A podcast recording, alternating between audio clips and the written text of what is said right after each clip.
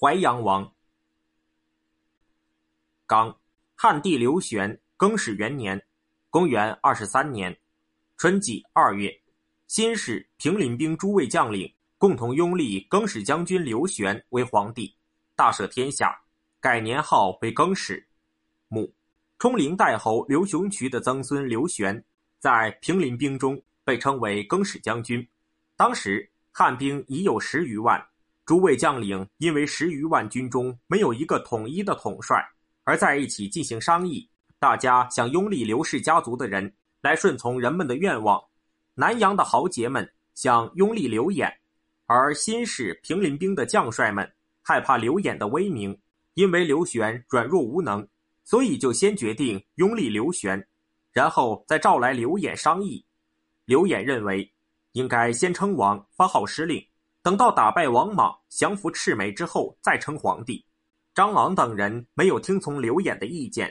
二月初一，在玉水岸上设立了坛场，刘玄登皇帝位，面向南方接受群臣朝拜。他感到羞愧，汗流满面，举起手却不知道该说什么。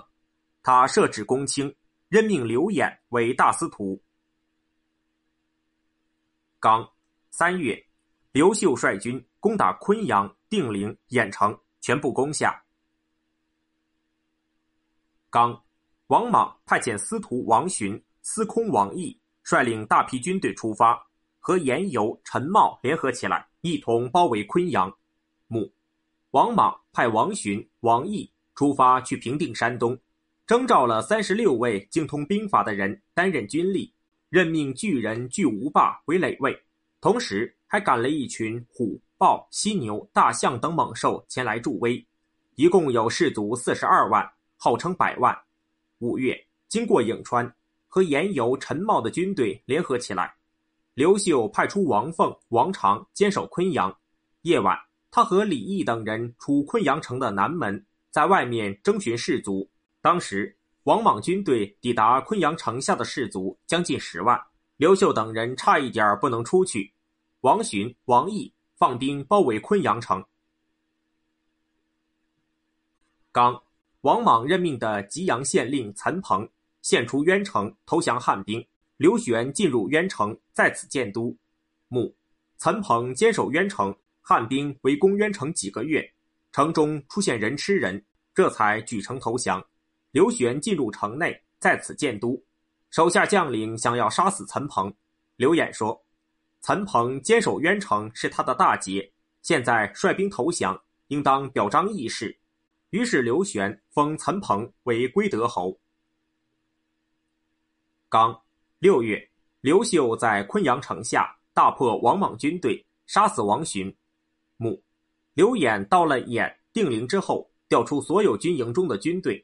六月初一，刘秀亲率一千多名步骑兵作为前锋。在离大军四五里的地方摆开阵势，王寻、王毅也派出几千士卒联合应战。刘秀率兵冲击王毅、王寻的部队，斩杀几十个人。各位将领都高兴地说：“刘将军平素遇到少数敌人都害怕，今天遇到大敌反而勇敢，这真是奇怪。”刘秀再次发动进攻，王寻、王毅的军队退却，各路军队乘机一起发动进攻，斩杀数百上千人。以后又节节取胜，步步前进，各将领的胆量也都越来越壮，没有一个人不是以一当百。王寻、王毅的阵势被冲乱，汉兵乘势打垮王寻、王毅的军队，并杀死了王寻。昆阳城中的士卒也击鼓出战，城里城外军队联合起来，呼声震动天地。王莽军队被击败，这时又适逢上天打雷刮风，屋顶上的瓦片都飞了起来。倾盆大雨从天而降，吃水横溢，虎豹都直发抖。被淹死的士卒数以万计，河水被尸体堵塞而不能流动。王毅、严尤、陈茂轻装骑马逃跑，汉军全部俘虏王莽军队的随军物资。这一战震动关中地区，于是全国各地豪杰之士纷纷起来响应，杀死他们所在地的州牧或郡守，自称将军，采用汉的年号。来等待更始皇帝刘玄的任命。刚，刘秀进攻颍川，冯异率五个县投降刘秀。母，刘秀再次进攻颍川，军队驻扎在金车乡。颍川郡院冯异出来监察所管的五个县，结果被汉军抓获。冯异说：“我有老母在府城，我不能就这么投降。希望您放我回去，我会献出我所管辖的五个县，以此来报答您的恩德。”刘秀答应了他的请求。冯异回去后，对副城长田蒙说：“现今多处起义将领多属粗暴蛮横的，只有刘将军所过之处不被劫掠。”从他的举止言谈来看，他也不是平庸之辈，于是就和田蒙一起率领管辖的五个县投降刘秀。刚，刘玄杀死大司徒刘演，任命刘秀为破虏大将军。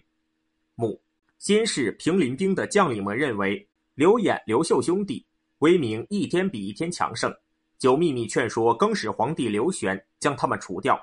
刘演的部将刘季。听说刘玄被立为皇帝，非常生气，说：“本来起兵图谋大事的正是刘伯升兄弟，当时这位更始皇帝在哪里呢？”更始皇帝刘玄将他逮捕，将要诛杀时，刘演坚决反对，因此李毅、朱伟就劝更始皇帝刘玄一并将刘演抓起来杀掉。刘秀听说此事，从府城赶快跑到渊城谢罪，司徒刘演的官署迎接刘秀，并表示哀悼。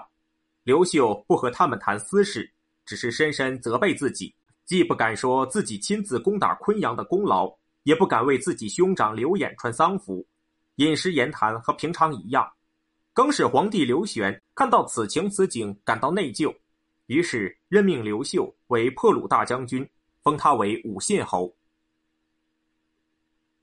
刚，秋季，王莽手下将领王涉、国师刘秀自杀。母。道士西门君会对王舍说：“预言未来凶吉的文字说，刘氏会重新兴起，而且上面还写着国师公的名字。”王舍于是就和王莽手下的国师刘秀以及大司马董忠等人密谋劫持王莽，投降更始皇帝。后来他们的密谋被泄露出去，都自杀身死。王莽认为军队在外战败，大臣在朝内叛变，左右没有可以信任的人。王莽愁得不吃饭，只是喝酒吃富余，每天晚上都在读兵书。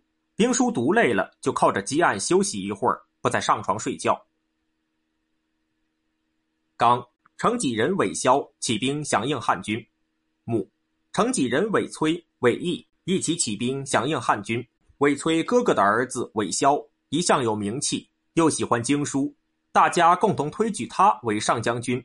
他向各郡国发出讨伐王莽的檄文，率兵十万夺取陇西、武都等地。刚，公孙述在成都起兵。母，茂陵人公孙述在成都起兵，自称辅汉将军兼益州牧。刚，更始皇帝刘玄派遣上公王匡进攻洛阳，大将军申土建攻打武关。西县人邓业起兵，打开武关的城门，迎接申屠建。九月，起义军进入长安城，孝平皇后王氏自焚而死，士卒们一起斩杀王莽，把他的首级送到渊城。更始皇帝刘玄派遣上宫王匡进攻洛阳，申屠建、李松进攻武关，三府地区大为震动。西县人邓业、余匡起兵响应汉军。邓业打开武关城门迎接汉军，他任命弘农院王宪为校尉。王宪所过之处，人们都出来投降。各县的世家大族也都聚众起兵，自称是汉朝的将军，率领大家跟随着王宪。李松、邓业率领部队抵达华阴，而长安周围的士族也都汇集到城下。九月初一，军队进入长安城。第二天。城里的年轻人烧了坐室门，大火蔓延到后宫嫔妃住的地方。黄皇室主说：“我还有什么脸面再见汉王室的家人？”于是投火自焚而死。主王莽的女儿汉平帝刘看的妻子王氏，在王莽建立新朝之后，被王莽改称为皇皇世主。王莽在宣室躲避大火，然而大火却老是跟着他。王莽在坐席上，随着天文郎转动的斗柄所指的方向坐下。他说：“上天既然把天命降给我，这些汉兵又能把我怎么样？”又过了一天，大臣们扶着王莽到了未央宫的监台上，想据池水抵抗。在吃晚饭的时候，士卒们登上监台，砍下王莽的头，将王莽乱刀分尸，剁成碎块。申屠建因为王献得到玉玺绶带，并不上交，将其处死。后来，把王莽的头送到渊城，挂在街市上，百姓们一起击打他，有的人切下他的舌头吃掉。刚，定国上公王匡攻下洛阳城，杀死王莽守城将领太师王匡和哀章。刚，冬季十月，更始皇帝刘玄向北迁都洛阳。母，更始皇帝刘玄。准备在洛阳建都，任命刘秀为司隶校尉，派他前去修建宫殿。于是刘秀设置下属官吏，用正式公文通知所属各州县官员，一律按照过去汉朝的规定办。当时三府地区的官吏在东边洛阳迎接更始皇帝，他们看到更始皇帝手下的官员很多都用布巾包着头，甚至有的穿着妇女们的衣服，没有不讥笑的。等到他们看见司礼校尉刘秀手下的官吏穿着旧日官服，威武严肃，都高兴得身不由己。有些年老的官吏甚至落泪说：“没想到今天又能看见汉朝官吏的威仪。”从此，有见识的人都心中佩服刘秀。更始皇帝刘玄于是向北迁都洛阳。刚任命彭弘为渔阳郡太守。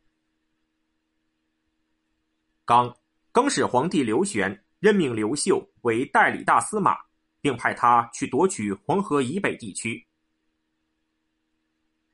刚，大司马刘秀到黄河以北后，废除王莽时代的苛刻政策，恢复汉朝的官名。母，更始政权大司马刘秀到黄河以北后，经过郡县时都要考察一下当地的官吏，罢免一些不称职的官吏，任用一些有才能的人。平反释放一些囚犯，废除王莽时期的苛刻政策，恢复汉朝的官名，当地百姓官吏都感到高兴，争先恐后的拿着牛肉美酒来迎接慰劳刘秀，但刘秀都没有接受。南阳人邓禹骑着马追赶刘秀，一直追到邺城。刘秀说：“我有权封你做官，你远道而来是想到我这儿讨个官做吗？”邓禹说：“我不希望当官。”只希望您的威德能遍及人间，我能在你手下效尺寸之力，把我的功劳也能记载在书册之上。刘秀听后笑了笑，因此把他留下。邓禹进一步劝刘秀说：“现在萧山以东还没有安定下来，赤眉青竹军动则上万人，更始皇帝只有一般才能，而又不亲自处理政事，手下的那些将领也都是平庸之辈，突然间崛起。”只为获得财富、权力，只知道自己一朝一夕的痛快，没一个是忠诚正直、聪明贤惠、深谋远虑、尊主安民的人。您平素就有很大功德，天下人也都信服您。无论从政打仗都很严肃，赏罚分明。为了今天国家着想，不如广泛招纳英雄，一心收服民心，重创高祖大业，拯救万民性命。依着您的想法，天下不难安定。刘秀听后非常高兴，因此让邓禹经常住在营中，和他一起商量定计。每次任命或派出将领，大多情况下都要征询邓禹的意见，而结果也往往和邓禹的判断相符。刘秀自从大哥刘岩死后，就经常独居，不吃酒肉，半夜经常偷偷落泪，枕席上都是泪痕。主簿冯异经常私下叩头请求，让他放宽心，并且说。现在更始帝的政局一片混乱，百姓无依无靠。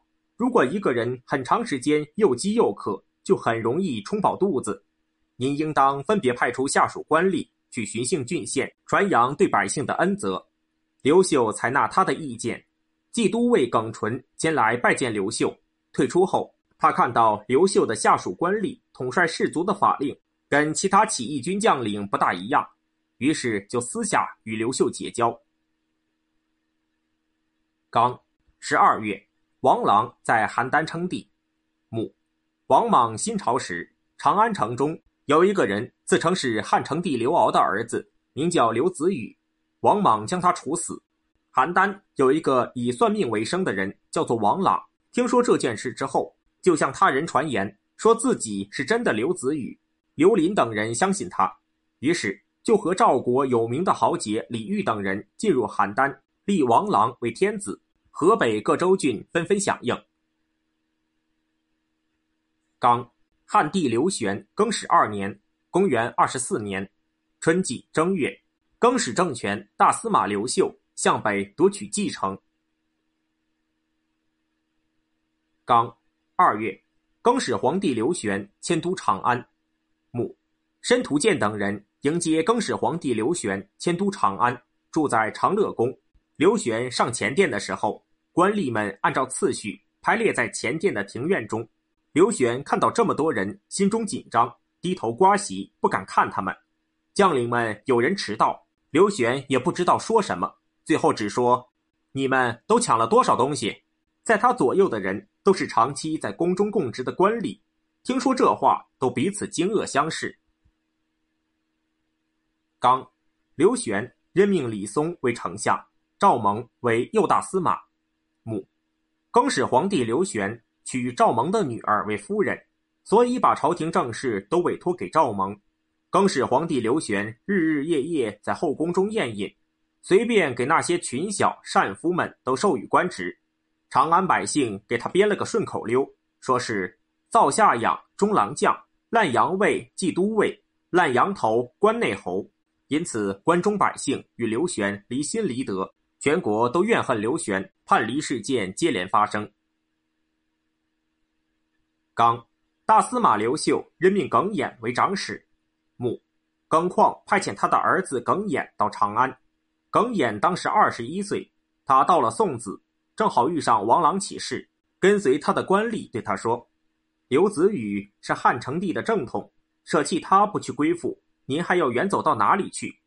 耿弇按着刀剑说。这个刘子宇只是个骗子，终究会成为俘虏。等我到了长安，汇报渔阳上古兵马安排情况以后，回去就马上派出骑兵去攻打这些乌合之众。到时候定会摧枯拉朽。你们这些人不识好坏，离死亡不远了。耿弇听说刘玄任命的大司马刘秀在卢奴，于是马上骑马北上前去拜见。刘秀留下他任长史，耿弇便指引刘秀。一起北上，到达蓟城。刘秀将要南返，耿弇说：“您率领的部队是从南方来的，现在若是率军南返，则北方会完全落入王朗手中。渔阳太守彭宠与您是同乡，都是南阳人。上古太守是我父亲，只要征发这两郡的士卒，就可组织起一万人的骑兵。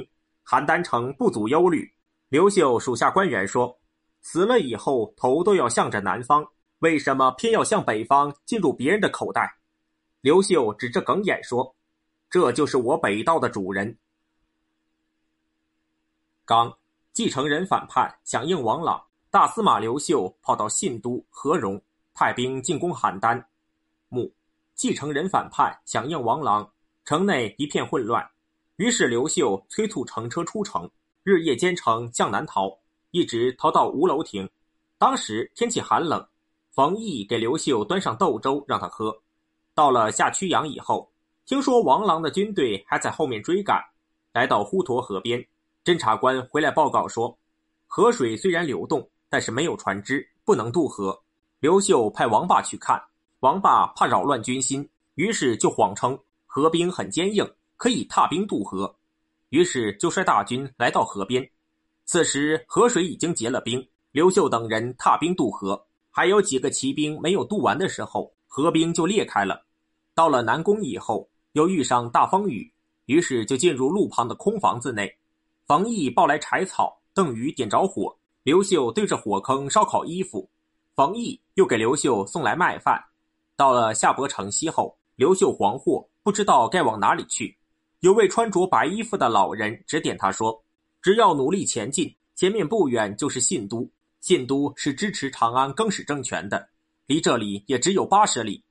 刘秀听后，马上前往信都。当时河北各郡国都已投降王朗，只有信都太守任光、和荣太守批同不肯投降。任光认为自己也无法再坚守下去。等听到刘秀前来，非常高兴。这时丕同也前来会见，大家在商量时，很多人还是认为应该放弃河北，返回长安。丕同说：“王朗是冒名顶替，纠集的也是乌合之众，没有牢固的根本。如果您能激励两军的兵力前往讨伐，还担心打不败他们？如果今天放弃这里，返回长安。”这不是白白的吃掉黄河以北地区吗？而且消息传回会震惊三府地区，有损更始政权的威风，也不是什么好办法。您若是真的选择放弃，就连信都的这点兵力也无法再度集结。我为什么这么说呢？您如果一旦向西，邯郸方面就会对整个河北形成一定的优势，到时候这些老百姓必不肯抛弃父母，背叛县城的主人，千里迢迢的去跟随您。他们逃亡是一定的，于是刘秀停止行动。刘秀任命任光、丕同为大将军，让他们率领部队跟随自己。后来，刘秀的士卒又聚集起来，达一万人左右，于是向周边郡县发布讨伐邯郸王郎的公告，一起向邯郸进攻。各郡县回过头来，纷纷响应刘秀。